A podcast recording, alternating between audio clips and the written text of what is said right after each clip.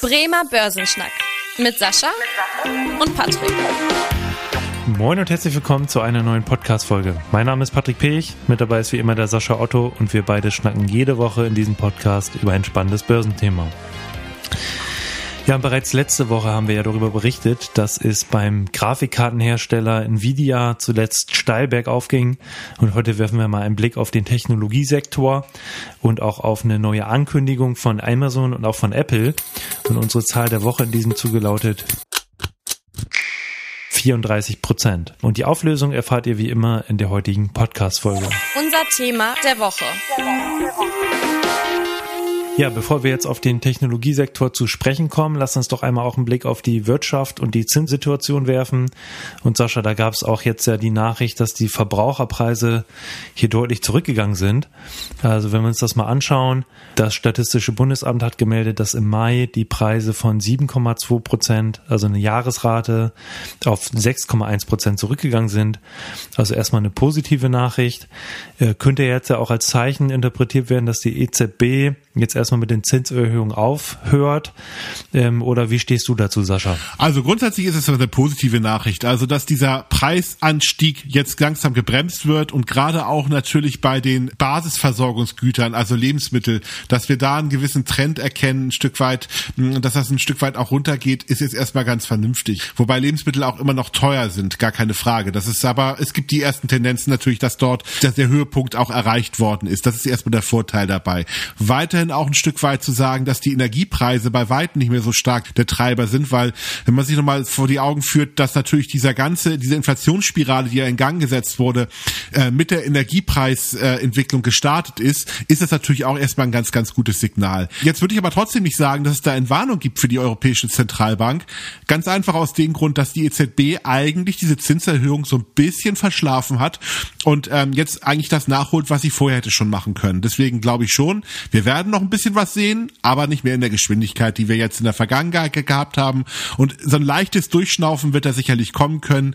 Also ich glaube, wir sind noch nicht am Gipfel, aber wir sehen ihn schon, um es mal so zu formulieren. Okay. Und ähm, ja, eine ähnliche Entwicklung haben wir ja auch im Euroraum. Hier ist die Jahresrate jetzt von 7,0 auf 6,1 Prozent zurückgegangen. Also auch da ein ähnliches Bild wie in Deutschland.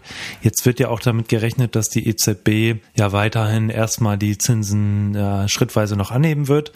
Äh, jetzt ist nächste Woche die Zinssitzung. Da rechnet man mit 0,25 Prozent, also nicht mehr mit so hohen Schritten.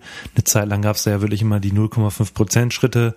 Jetzt wird eher damit gerechnet, dass noch ein, zwei, dreimal die 0,25 Prozent Schritte kommen und dann auch tatsächlich erstmal eine gewisse Pause eingelegt wird. In den USA sieht das allerdings schon ein bisschen anders aus. Da wird eher damit gerechnet, dass jetzt schon diese Zinspause kommt, unter anderem aufgrund der schwachen Konjunkturdaten. Jetzt ist die Frage, Sascha, wie stehst du dazu? Ist das eher nur so eine Zwischenzinspause? Geht das dann wieder berghoch oder sehen wir eventuell auch wieder irgendwann die sinkenden Zinsen? Also die Amerikaner haben tatsächlich viel früher angefangen, die Zinsen zu erhöhen und deswegen natürlich auch viel mehr Spielraum sich geschaffen. Ich meine, das Zinsniveau in Amerika ist deutlich höher im Vergleich zum europäischen Zinsniveau. Sie haben viel früher angefangen, also all das reduziert jetzt so ein bisschen den Druck auch. Auf der anderen Seite ist es so, dass die ersten Konjunkturdaten nicht so positiv reingekommen sind. Also man sieht dann schon ein bisschen Frühindikatoren, die so ein bisschen schwächeln. Und äh, deswegen kann die Fed jetzt auch eine Zinspause machen, um tatsächlich auch der Wirtschaft ein bisschen mehr Luft zum Atmen zu geben. Ich würde jetzt noch nicht sagen, dass das jetzt die Wende ist. Es kann sein, dass es da eine Pause gibt und dass die Zinsen dann vielleicht auch nochmal wieder anziehen, wenn die Konjunktur weiterlaufen sollte. Es könnte aber auch sein, dass wir den Höhepunkt erreicht haben von der Sache her. Aber auch hier wieder mit Sicherheit nicht mit der gleichen Geschwindigkeit wie in der Vergangenheit. Hm, und das ist ja auch immer dieses Paradoxe an der Börse dass jetzt im Prinzip das auch so aufgenommen wird, dass es auch schlechte Konjunkturdaten gibt, die eben positiv interpretiert werden. Also in dem Fall jetzt, wir hatten ja in den USA die schlechten ähm, ISM-Indizes, die einfach anzeigen, dass gerade im verarbeitenden Sektor, also im Industriebereich, die Rezession jetzt sogar eher erwartet wird, also deutlich unter der 50-Punkte-Marke, die ja immer so als Expansionsschwelle gesehen wird.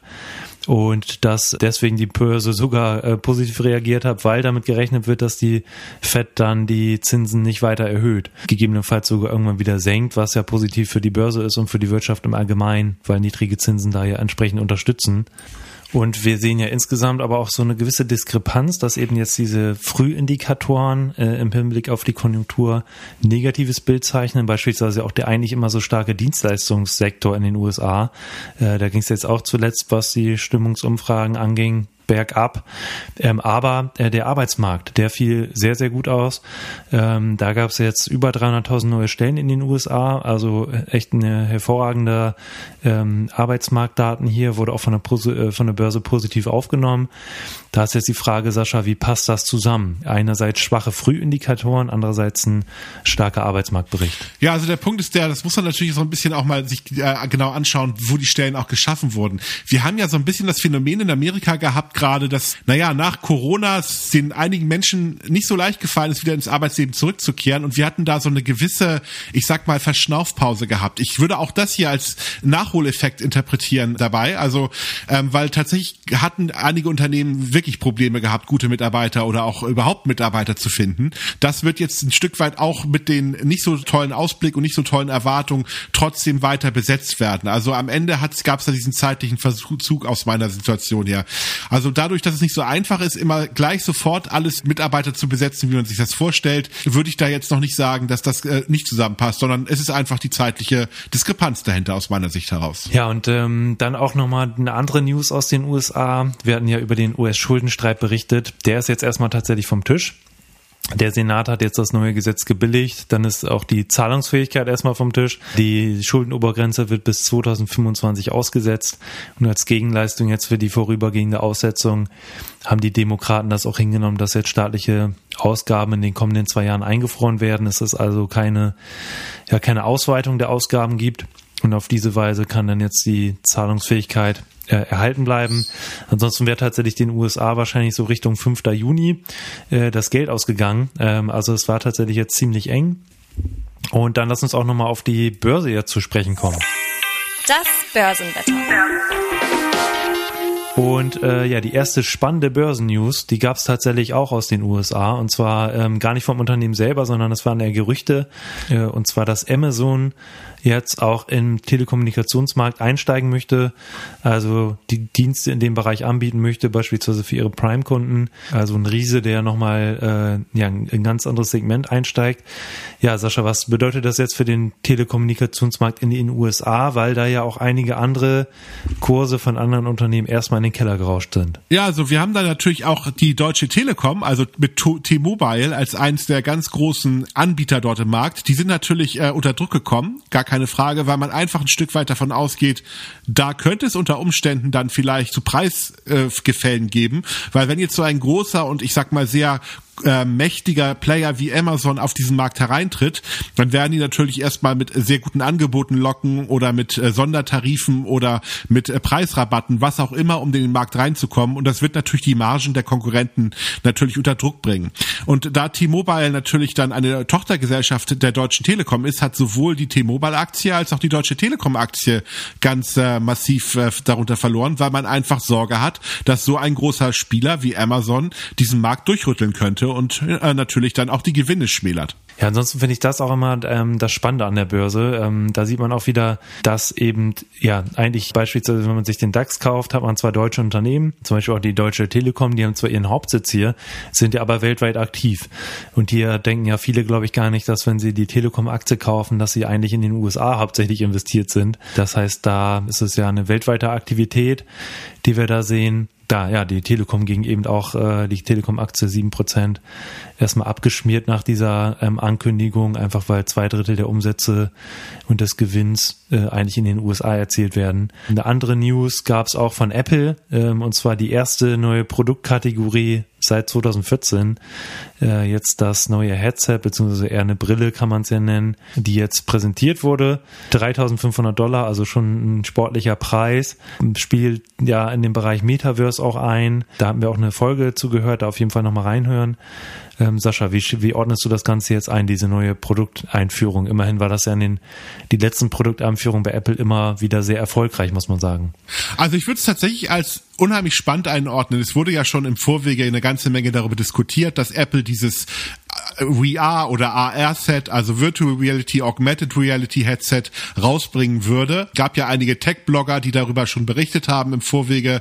Und ähm, jetzt ist natürlich genau das passiert, was man auch ein Stück weit dort äh, prognostiziert hat. Jetzt kann man einfach nur ein Stück weit auch sagen, das hat ihr natürlich erstmal auch die Märkte bewegt, also ganz klar, weil Virtual Reality hat in der Vergangenheit nicht so wirklich funktioniert als Umsatztreiber in den Unternehmen. Ich meine, das wurde immer als die neue tolle Revolution dargestellt. Facebook Meta hat ja sehr stark versucht, ein Stück weit das zu machen. Auch Meta hat ja quasi angekündigt, ein neues Virtual Reality Headset rauszubringen, also eine neue weitere Entwicklung rauszubringen. Ich würde mal die These äußern, wenn's Apple jetzt nicht schafft, diesen Markt vollständig auch für die breite Öffentlichkeit zu öffnen, dann ist das Thema Virtual Reality eigentlich tot ganz klipp und klar. Ich glaube schon, dass Apple eine realistische Chance hat. Jetzt ist sicherlich nochmal diskussionswürdig, ob dieser Preis von dreieinhalbtausend Dollar für so ein Headset jetzt ein Stück weit ähm, konkurrenzfähig sein wird. Ich glaube auch tatsächlich, dass wir, Apple hat ja selber auch gesagt, dass jetzt die erste Variante, die schwerpunktmäßig für den professionellen Bereich gedacht wird. Und gehe fest davon aus, dass dort auch kleinere Versionen rauskommen werden, die jetzt ein Stück weit dann auch ähm, vielleicht dann ähm, erschwinglicher werden. Aber es wird trotzdem ein Hochpreissegment bleiben, gar keine Frage. Also man kann jetzt nicht davon ausgehen, dass das jetzt irgendwie ein billiges, günstiges Produkt wird, wie andere Anbieter am Markt dabei treten. Apple ist eben ein Hochpreissegmentanbieter. Aber ich glaube trotzdem, Apple hat eine Markenstärke, die das hat, weil die Virtual Reality hat immer dieses Henne-Ei-Problem gehabt. Erstmal brauche ich Kunden, damit Softwareentwickler tolle neue Produkte entwickeln, also Anwendungen, die die Leute nutzen wollen. Kunden kaufen nur dieses Headset, wenn sie tolle Anwendungen haben. So, also irgendjemand muss diesen, muss diesen gordischen Knoten mal durchschlagen. Und Apple könnte tatsächlich einer derjenigen sein, der das hinkriegen könnte, weil die Markenmacht von Apple einfach gewaltig ist. Ich würde mal so sagen, ich glaube, dass es ein Erfolg werden wird und ich kann mir gut vorstellen, dass das tatsächlich auch den Markt nochmal neu beleben könnte. Ich finde es auch ganz spannend, wenn man mal in die Kapitalmärkte reinguckt, so diese Ankündigung hat ja nicht nur zu größeren Bewegungen auch bei der Apple-Aktie geführt, sondern auch bei den ganzen Neben Aktien, die da eine Rolle spielen. Ein Beispiel mal zu nennen. Es gibt eine Firma, die entwickelt halt, die hat ein Softwarepaket aufgebaut, Unity heißt die Firma. Die stellen halt eine, eine Entwicklungsumgebung her, womit diese 3D-Welten dann in der Form auch produziert werden können. Und die Aktie ist durch die Decke gegangen in dem Moment, als ähm, Apple das angekündigt hat. Einfach weil viele Marktteilnehmer davon ausgehen, okay, wenn Apple so etwas baut, dann brauche ich ja auch irgendwie so ein bisschen Software, um das quasi, um diese 3D-Welten zu erschaffen. Und da wäre Unity zum Beispiel eine der Firmen, die das macht. Und äh, dadurch sieht man dann halt auch ein Stück weit, dass diese Aktie sehr stark darauf reagiert hat und dann erstmal nach oben gegangen ist. Also deswegen merkt man schon, dass der Markt sehr, sehr euphorisch reagiert und auch dieser Entwicklung tatsächlich eine realistische Chance einräumen möchte. Ja, und was man eben auch sieht, dass der Technologiesektor im Allgemeinen ja am Aufwand ist. Auch Apple beispielsweise dieses Jahr schon richtig zugelegt von 125 auf 180 US-Dollar. Hat jetzt auch ein neues All-Time-High. Und hier kommen wir auch zu unserer Zahl der Woche, und zwar die 34 Prozent. Ist nämlich die Entwicklung des Nasdaq 100 seit Jahresbeginn, also die 100 größten Technologietitel in den USA. 34 Prozent zugelegt, eine enorme Zahl. Also nachdem es ja die kurze Flaute sozusagen gab, in Corona-Zeiten sehr nachgefragt, dann äh, gab es erstmal wieder so einen kleinen Dämpfer, jetzt also wieder dieser Tech-Trend ungebremst. Also vor allem bei den, bei den großen Tech-Titeln läuft es eben sehr, sehr gut, das Geschäft, sei es äh, Amazon, Apple, Microsoft, ähm, Alphabet und Co. Und jetzt äh, auch eine etwas kleinere Aktie, die wir hier mal rausgesucht haben, weil es da auch eine spannende News gab. Die Aktie ist um 30 Prozent back aufgerutscht, jetzt am 2. Juni, nachdem die Quartalzahlen veröffentlicht wurden und auch der Ausblick, einfach weil die Prognosen massiv übertroffen wurden. MongoDB, also Mongo ähm, Database, äh, Datenbanken, Anbieter, wo eben auch gesagt wird, dass diese Datenbanken gut skalieren, äh, hochflexibel sind und daher auch gut für KI-Anwendungen genutzt werden können. Da gab es auch einen deutlich höheren Umsatz als erwartet. Also eigentlich eine ähnliche Entwicklung bei Nvidia und jetzt hat man ja das Gefühl, Sascha, dass hier ähm, einfach überall, wo KI draufsteht, derzeit die Kurse ja einfach durch die Decke gehen. Jetzt ist ja wirklich die Frage, ist das eher so schon eine Art Blase, dass man das als gefährlich ansehen kann, also eine übertriebene Börsenreaktion oder ist das zu Recht so? Also tatsächlich ist KI mit Sicherheit keine Modeerscheinung. Also KI ist, ist aus meiner Sicht auf deutlich mehr als einfach nur ein Trend, der vielleicht morgen wieder verschwindet. Ich glaube, die nächsten Jahre werden dort unglaublich viele neue Innovationen auf die Märkte kommen, die sowohl Unternehmen völlig verändern werden, aber auch unser normales Leben jeden Tag verändern werden. Deswegen glaube ich, ist es auch ein, ein, ein wirklich ein riesiger Markt, der dort schon vorhanden ist und auch sich weiterentwickeln kann. Jetzt muss man aber natürlich auch immer die, die aus meiner Sicht heraus die ganze KI hinterfragen. Also vieles davon ist einfach sehr nützlich, sehr hilfreich, aber tatsächlich nicht so toll, wie man es immer darstellt. Also die Werbebroschüren, die Werbefirmen, Filme, die man dort sieht und die Präsentationen sind häufig dann euphorischer als die Realität aus meiner Sicht heraus. Also deswegen auch da wieder ist eine Nvidia jetzt 30 Prozent innerhalb eines Tages mehr wert, nur weil sie gesagt haben, wir werden ein großes künstliches Intelligenzzentrum aufbauen in Israel. Fragezeichen. Also der Markt sieht es so. Ich kann da zumindest nur sagen, dass ich das ein bisschen übertrieben finde. Und genau das gleiche natürlich auch mit anderen KI-Anwendungen Anwendung dabei. Irgendwann muss sich das Ganze monetarisieren und man muss ja auch mit einem Stift, Bleistift mal nachrechnen, wie viel Geld kann ich mit solchen Trends denn tatsächlich ernsthaft verdienen. Und wenn dann irgendwie davon ausgegangen ist, dass diese Wachstumsraten jedes Jahr so weitergehen, dann ist das sicherlich unrealistisch. Also wie gesagt, ich glaube, man muss auf diesen Zug jetzt nicht unbedingt so schnell aufspringen, dass man sagt, ich kaufe jetzt um jeden Preis jedes kleine Unternehmen, was einfach mal das KI-Wort in den Mund nimmt. Aber ich glaube, bei den großen Playern sollte man schon investiert sein. Ich sag mal, die ganzen äh, Firmen, Firmen, die jetzt in diesem Bereich tätig sind, ob das die Microsofts dieser Welt sind, von mir aus auch gerne die Nvidias dieser Welt. Das sind Firmen, die werden das Thema weiter vorantreiben. Und ich glaube, dieser Trend wird nicht morgen vorbei sein, aber man sollte auch nicht zu jedem Preis kaufen, ganz klipp und klar. Und man sollte auch mit Sicherheit nicht sein gesamtes Geld auf diesen Trend investieren, weil dafür ist und bleibt es einfach ein Trend. Und man kann natürlich auch dann mit der, mit der Nasdaq oder mit ETFs oder auch mit Fonds, die diesen Bereich abbilden, das einfach mal dann auch ein bisschen breiter kaufen, wenn man einfach nur grundsätzlich daran partizipiert investieren möchte. Ich glaube, Tech ist weiterhin spannend.